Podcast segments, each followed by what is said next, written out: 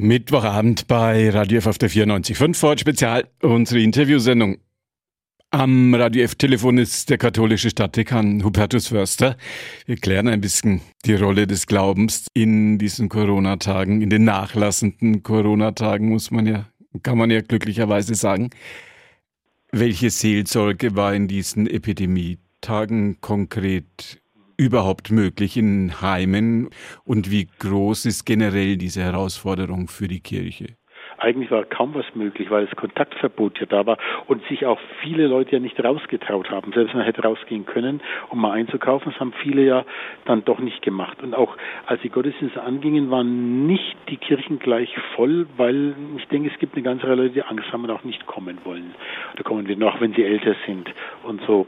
Aber in den Heimen war es insofern noch möglich, also zumindest gelegentlich, ähm, dort, wo selbst ein Geistlicher im Altenheim war, der hat weiterhin Gottesdienst gehalten, weil der nicht von außen kam, kommen musste, was ja verboten war. Und man hat auch Gottesdienst in den Höfen gehalten. Also ich weiß von St. Martin, dann hat man im Innenhof des Altenheims Gottesdienst sogar einen ökumenischen gemacht in St. Martin. Und die Leute konnten vom Balkon aus oder von Fenstern aus es mitverfolgen. Also das fand ich eine, doch eine ganz gute Idee von außen hin. Aber sonst im direkten Kontakt war natürlich die Isolation da.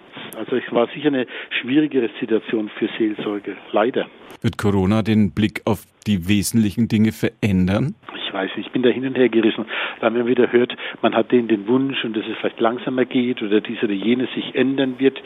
Ähm, ich habe eher so den Eindruck, zumindest jetzt was die große Gesellschaft betrifft oder auch die Wirtschaft betrifft, die Industrie man möchte sehr schnell zum alten Stand zurückkommen und dann ist man auch, glaube ich, wieder in dieser Arbeitsmühle drin und alles getaktet zu sein.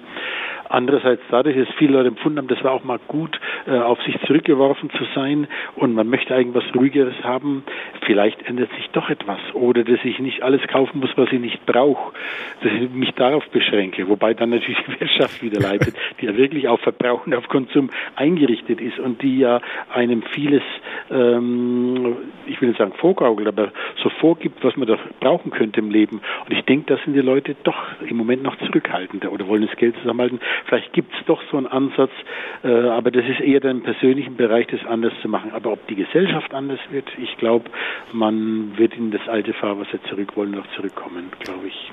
Ansonsten, ich bin da hin und her gerissen. Was die einen wünschen sich's und die anderen wünschen sich's nicht.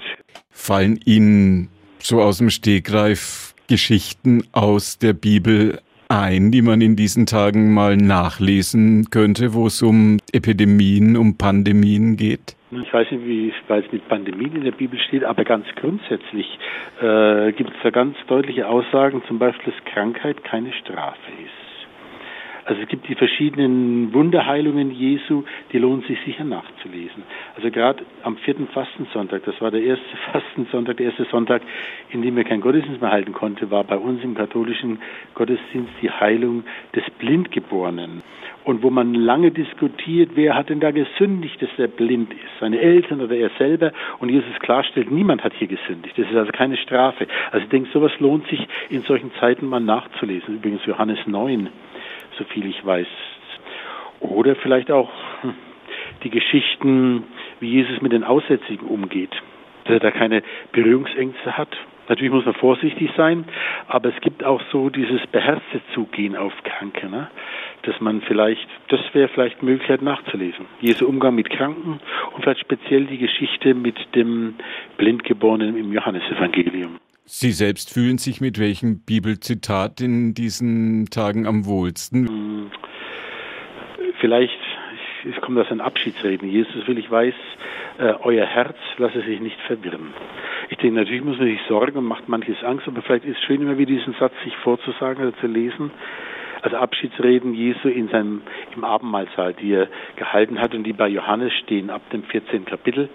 Ähm, euer Herz lasse nicht verwirren. Glaubt an mich und glaubt an Gott. Also dieses Beruhigende, es gibt immer noch etwas, äh, ja, wo es weitergeht, ne? Und äh, wo ich mich nicht selber vielleicht verrückt machen muss. Bei aller Sorge, aber dass ich mich da nicht ganz gefangen nehmen lasse von der Sorge. Sagt der katholische Stadtdekan, sagt Hubertus Förster. Im Radio F-Gespräch in Fort Spezial. Haben Sie selber ein bisschen Sorge, infiziert zu werden? Das ist ja eine Frage, die sich jeder von uns immer wieder stellt, jeden Tag manchmal aufs Neue. Ich hatte es eigentlich nicht. Aber ich habe mir vorgegeben, trotzdem vorsichtig zu sein. Ganz bewusst hat man dann bewusst gemacht, ich gehöre eigentlich dann schon wieder zur Risikogruppe, wobei das ja sehr unterschiedlich sein mag. Und bevor man es dann wirklich bekommt, lieber doch Vorsichtsmaßnahmen einzuhalten. Aber ich hatte nie Sorge gehabt, ja. Nee, nee, nee. Wann halten Sie den nächsten Gottesdienst? Kann ich Ihnen nicht mal sagen. Ich bin zwar jeden Sonntag dran gewesen, jetzt all die Jahre, auch jetzt als Stadtdekan in den beiden Innenstadtkirchen, Elisabeth und Frauenkirche, und habe auch am Sonntag und am Feiertag gehalten, aber die nächsten zwei Sonntage bin ich jetzt nicht eingeteilt. Aber dann wieder, hoffe ich. Der katholische Stadtdekan Hubertus Förster am Mittwochabend im Radio Programm. Dankeschön für das Interview, dass ich die Gelegenheit hatte. Das Gespräch mit Hubertus Förster steht online www.radiof.de auf unseren Internetseiten als Vorort Spezialpodcast. Können Sie das, was wir gerade besprochen haben, nochmal in Ruhe nachhören.